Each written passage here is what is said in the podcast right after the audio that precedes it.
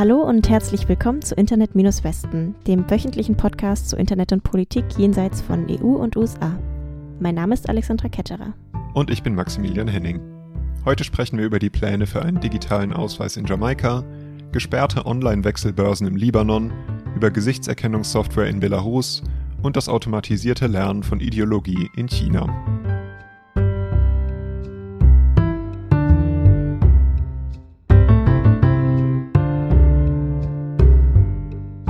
Jamaika plant einen digitalen Ausweis. Das entsprechende Gesetz gibt es jetzt im zweiten Entwurf. Genauer ist es der Entwurf zum National Identification System, kurz NIDS. NGOs wie Jamaicans for Justice oder Access Now kritisieren, dass das Gesetz nicht menschenrechtskonform ist und auch dem gerade verabschiedeten Datenschutzgesetz zuwiderläuft. Wenn das schon der zweite Entwurf ist, was ist mit dem ersten passiert? Der erste Versuch der Regierung, ein solches Gesetz durchzuführen, scheiterte am Verfassungsgericht in Jamaika. Die beanstandeten Abschnitte in dem Gesetz betrafen vor allem den Datenschutz sowie die Erfassung von biometrischen Daten. JamaikanerInnen hätten ihre Fingerabdrücke und ihre Blutgruppe angeben müssen und sich sogar einem Iris-Scan unterziehen müssen, wenn das Gesetz in Kraft getreten wäre. Außerdem kritisierte das Gericht, dass alle JamaikanerInnen sich unter dem NIDS zwingend hätten registrieren müssen. Das wäre dem ordnungsgemäßen Ablauf einer freien und demokratischen Gesellschaft zuwidergelaufen. Und ist jetzt in dem zweiten Entwurf, ist die Regierung damit auf diese Erklärung des Verfassungsgerichts eingegangen? Auch am neuen Entwurf gibt es schon Kritik. Die NGOs fordern, einige Abschnitte des NIDS-Entwurfs zu ändern, die die Privatsphäre und Sicherheit der BürgerInnen gefährden und Diskriminierung fördern. Zum Beispiel die Sammlung biometrischer Daten. Der Fingerabdruck ist immer noch in dem Entwurf drin, also die JamaikanerInnen müssen ihre Fingerabdrücke abgeben. Außerdem wird alles in einer zentralen Datenbank gespeichert, das kritisieren die Organisationen auch. Außerdem gibt es noch keine unabhängige Aufsichtsbehörde, sondern die soll einem Ministerium unterstellt werden. Und es gibt auch immer noch die Möglichkeit, dass das digitale Ausweisdokument zur Pflicht wird, also dass der Zugang zu Dienstleistungen auch davon abhängen kann, ob man sich diesen Ausweis gemacht hat oder nicht. Und haben die NGOs auch genaue Handlungsempfehlungen? Mhm, genau, die haben drei wichtige Sachen, die sie vorschlagen. Zum einen wollen sie die Datenerhebung minimieren, weil der Gesetzentwurf sieht 20 verschiedene Datentypen vor und darunter ist auch, wie eben gesagt, die Fingerabdrücke und auch Gesichtsbilder. Access Now rät generell von der Sammlung der biometrischen Daten ab. Zweitens fordern sie, dass es festgeschriebene Regeln zum Zugang der Daten und einer Überprüfung der Identität gibt. Also sie wollen den willkürlichen Zugang zu zum Beispiel Protokollen, wo und für was die Person ihren Ausweis benutzt hat, regulieren. Außerdem soll das Risiko von Missbrauch minimiert werden. Um die Persönlichkeitsrechte von JamaikanerInnen zu schützen, sollen Informationen aus dem System nur für die Bestätigung der Identität einer Person weitergegeben werden dürfen und nicht für andere zusätzliche Zwecke. Ihr Vorschlag ist, Personen sollen immer selbst entscheiden dürfen, an wen ihre Daten weitergegeben werden. Wenn sich die Person entscheidet, die Daten weiterzugeben, muss aber klar sein, wer mit im Spiel ist und die Person muss eine Benachrichtigung vor der Weitergabe erhalten. Zuletzt fordern sie noch eine unabhängige Behörde, die sich zum Beispiel als Kommission des Parlaments zusammensetzt. Okay, das klingt ja alles nach sehr sinnvollen Vorschlägen. Wie wird der Gesetzentwurf denn außerhalb davon in der Gesellschaft aufgenommen? Laut Jamaicans for Justice ist das Gesetz sehr, sehr wichtig, da die aktuelle Situation keine effiziente Möglichkeit bietet, seine Identität zu bestätigen. Also JamaikanerInnen sind momentan extrem vielen Behördengängen auferlegt, und es ist wohl sehr frustrierend, eine Identität zu bestätigen. Und manchmal klappt das auch überhaupt nicht und man bekommt auch manche Dienstleistungen deswegen nicht. Der Oppositionssprecher für Wissenschaft, Technologie und Handel warnte derweil, dass die Bevölkerung gegenüber des Gesetzes noch sehr misstrauisch sei, da es vor einem Monat einen großen Datenleak gab. Durch eine Sicherheitslücke eines jamaikanischen Regierungsunternehmens wurden die Einwanderungsdaten und auch Covid-19-Testergebnisse von Hunderttausenden von Reisenden, die die Insel im vergangenen Jahr besucht haben, veröffentlicht. Der Libanon erlebt im Moment gleich mehrere schwere Krisen. Neben Corona und den Folgen der Explosion im Hafen von Beirut letztes Jahr leidet das Land auch seit Jahren unter einer desolaten Finanzlage. Die hat sich nun noch einmal stark zugespitzt. Der Wechselkurs zwischen libanesischem Pfund und US-Dollar steht offiziell immer noch um die 1500 Pfund für einen Dollar, so wie seit 1997. Auf dem Schwarzmarkt ist der Kurs aber diese Woche auf bis zu 13.000 Pfund hochgeschnellt. Nachschauen kann man das zum Beispiel auf der Seite libaneselira.org, aber auch auf anderen Webseiten, Gruppen auf sozialen Medien oder auf Apps. Dagegen hat die libanesische Regierung etwas. Anfang des Monats hat der libanesische Generalstaatsanwalt angeordnet, BetreiberInnen solcher Dienste zu untersuchen. Der Grund? Deren Manipulationen seien für die miserable Lage der Währung verantwortlich. Einige wurden festgenommen. Außerdem wurde die Netzbehörde angewiesen, Webseiten, Facebook-Gruppen und Apps für den Währungsaustausch zu blockieren. Also nochmal zum Verständnis. Die Regierung wirft den BetreiberInnen vor, den Wechselkurs zu manipulieren, indem sie einfach nur dokumentieren und Informationen dazu bereitstellen? Genau so ist es. Okay, aber du meintest gerade Webseiten, Facebook-Gruppen und Apps, aber das sind ja alles sehr unterschiedliche Sachen, oder? Das stimmt, das ist ganz interessant. Die machen alle das Gleiche, also sie dokumentieren den äh, Schwarzmarkt für den Pfund zu Dollarwechsel, aber sie sind natürlich alle sehr unterschiedlich zu regulieren.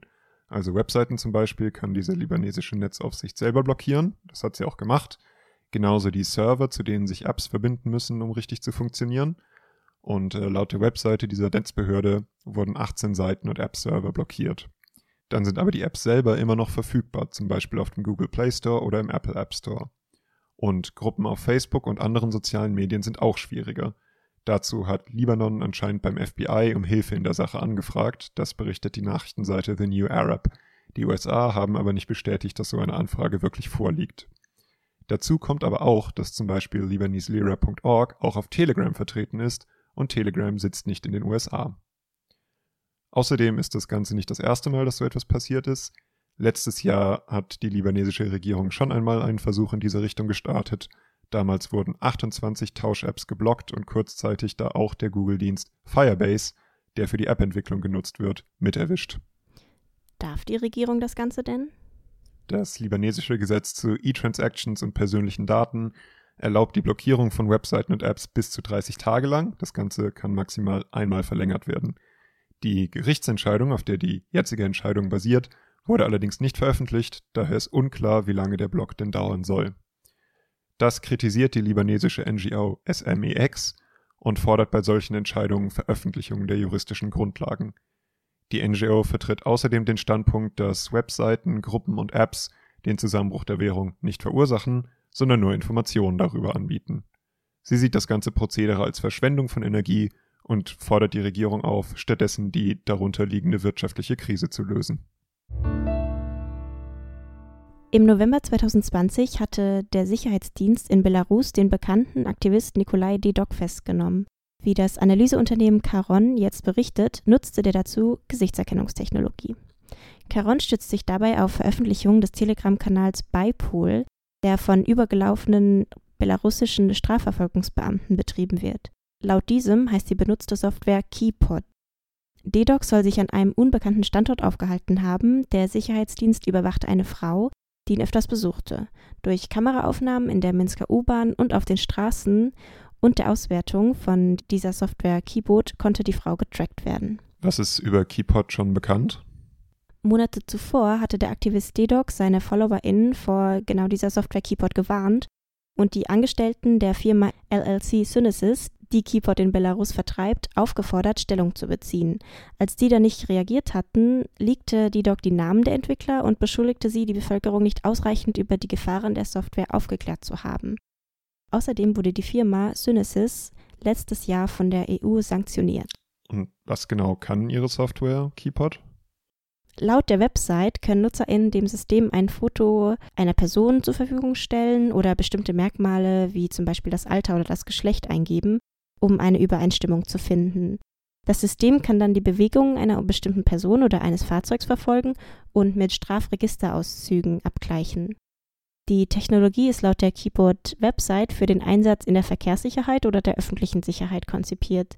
Sie sagen also, man kann zum Beispiel vermisste Kinder wiederfinden oder Kriminelle aufspüren. Der Vorwurf der EU ist aber, dass man damit auch Demonstrantinnen überwacht und Aktivistinnen dadurch getrackt werden können. Und wie hat die Firma auf die Vorwürfe reagiert und auf die EU-Sanktionen? Synesis sagt in einem Statement, dass es Berufung gegen die Aufnahme in die EU-Sanktionsliste einlegen wird und behauptete, dass die Begründung zutiefst fehlerhaft sei und auf einem falschen Verständnis der Gesichtserkennungstechnologie basiere. Das Unternehmen bestreitet außerdem, dass die Technologien von der belarussischen Regierung zur Identifizierung von Regierungsgegnern eingesetzt wurde oder auch werden könnte. Gerade ziemlich aktuell am 16. März gab das Unternehmen außerdem bekannt, dass es vor dem Gerichtshof der e- Europäischen Union gegen die EU-Sanktion klagen will. Laut dem Unternehmen kann die EU keine stichhaltigen Beweise vorlegen und außerdem gäbe es in Belarus immer noch keinen einzigen Erlass gegen die Demonstrantinnen, in dem die Produkte des Unternehmens erwähnt werden, heißt es in der Mitteilung des Unternehmens. Und sagt außer der EU noch jemand was dazu? Amnesty International forderte im letzten Jahr, dass Gesichtserkennungssoftware nicht zur Überwachung eingesetzt werden sollte. Das würde Verletzungen des Menschenrechts durch die Polizei verstärken. Außerdem forderte die NGO die Behörden in Belarus auf, die Verhaftung von Nikolai Dedok erneut zu prüfen. Währenddessen wird, so das unabhängige European Radio for Belarus, die Überwachung im Land momentan weiter ausgeweitet. GastronomInnen müssen, wenn sie ihre Restaurants länger als 23 Uhr öffnen wollen, Kameras montieren und diese an das Keyport-Überwachungssystem anschließen. Die App Chuxi Qianguo wurde in China vor zwei Jahren zum Hit in den App Store Charts. Das unwiderstehliche Angebot der von Alibaba entwickelten App Nachrichten zum überragenden Führer, so der offizielle Titel, Xi Jinping, Zitate aus seinen Reden und Werken und auch das ein oder andere Trivia-Quiz. Wer mehr Videos über die Geschichte der kommunistischen Partei ansieht, sammelt mehr Lernpunkte. Der Name der App ist ein Wortwitz und bedeutet entweder Lernen, um das Land zu stärken, oder von Xi lernen, um das Land zu stärken. Und wer genau benutzt diese App? Also zunächst ordneten viele Behörden und staatseigene Unternehmen ihre Angestellten an, die App zu benutzen. Die müssen sich dann mit Klarnamen und Telefonnummern anmelden und werden dann außerdem Gruppen für ihre jeweiligen Organisationen hinzugefügt.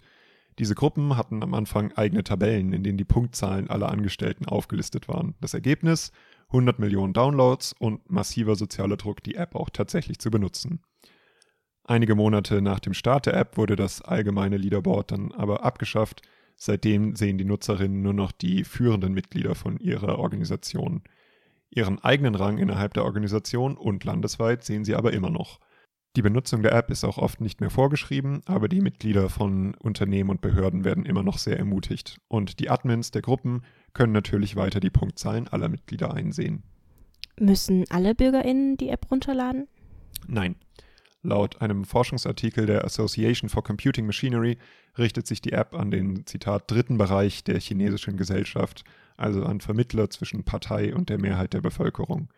Und äh, in einer Stichprobe aus diesem Forschungsartikel äh, sind ProfessorInnen, Beamte, UniversitätsmitarbeiterInnen und LehrerInnen auf der App vertreten.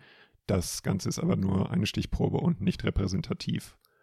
Und für viele der TeilnehmerInnen ist die App eine Nachrichtenquelle und sie geben ihr mehr Vertrauen als andere Nachrichtenquellen und sie sei auch diverser als andere. Dazu muss man wissen, dass es in China viele Nachrichten-Apps gibt, die auf Basis von Algorithmen neue Artikel vorschlagen. Da ist Eintönigkeit dann vielleicht auch nicht so überraschend. Die App ist aber wichtiger für MitarbeiterInnen in Behörden. Parteimitglieder in Unternehmen fanden in der Umfrage die Inhalte nicht so interessant. Dann gibt es noch die Unterhaltung, denn wer Trivia-Quizze mag, warum dann nicht direkt zur kommunistischen Partei? Okay, und was ist mit Leuten, die nicht wollen, aber müssen? Genau das gleiche Problem hatte auch die anonyme Person hinter Fuck Xueji Xiangguo. Hinter dem sehr direkten Namen verbirgt sich ein Programm, das ziemlich bald nach der ersten Veröffentlichung der App auf GitHub hochgeladen wurde. Damit werden einfache Aufgaben automatisiert, also zum Beispiel Videos schauen. Das gibt nicht die volle Anzahl von möglichen Lernpunkten, dafür müssten Fragen beantwortet werden. Es reicht aber, um nicht zurückzufallen, also weniger als ein Drittel der möglichen Punkte zu machen. Also gut für Leute, die nicht an den Leaderboards interessiert sind, die App aber trotzdem benutzen müssen. Seit der Veröffentlichung gab es in Kommentaren zu dem Tool auf GitHub aktive Diskussionen, das berichtet die China Digital Times. Manche Leute unterstützen da die kommunistische Partei und sehen das Tool als Verstoß gegen deren Ideologie. Andere sind gegen das Tool, weil es die Integration in das System der Partei einfacher macht, auch wenn man nicht daran glaubt. Trotz Drohung von NutzerInnen, das Programm an die chinesischen Behörden zu melden, blieb Fuck Chueji Jianguo aber bis Anfang März online. Währenddessen wurde das Tool tausende Male runtergeladen. Und was ist danach passiert? Dann wurde die Entwicklung eingestellt und der die Entwicklerin sagt, dass das Tool ursprünglich für Leute aus dem eigenen Umfeld entwickelt wurde, die die App benutzen mussten. Das sei jetzt aber nicht mehr so und wenn es wieder passiert, dann würde das Tool vielleicht auch weiterentwickelt werden. Außerdem dachte die Person in den Kommentaren zu dem Tool laut darüber nach, aus der Volksrepublik auszuwandern.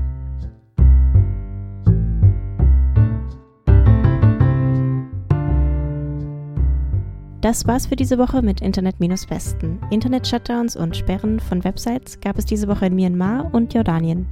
Alle Links zu den Quellen in dieser Folge findet ihr auf unserer Seite internet-westen.de und auf unserem Twitter-Account at-westen. Recherchiert und gesprochen haben Maximilian Henning, at Zarasophos auf Twitter und Alexandra Ketterer, Twitter-Account at Aleana K. Die Musik in dieser Folge wurde produziert von David Breckerbohm, at Breckerbohm auf Instagram. Bis nächste Woche.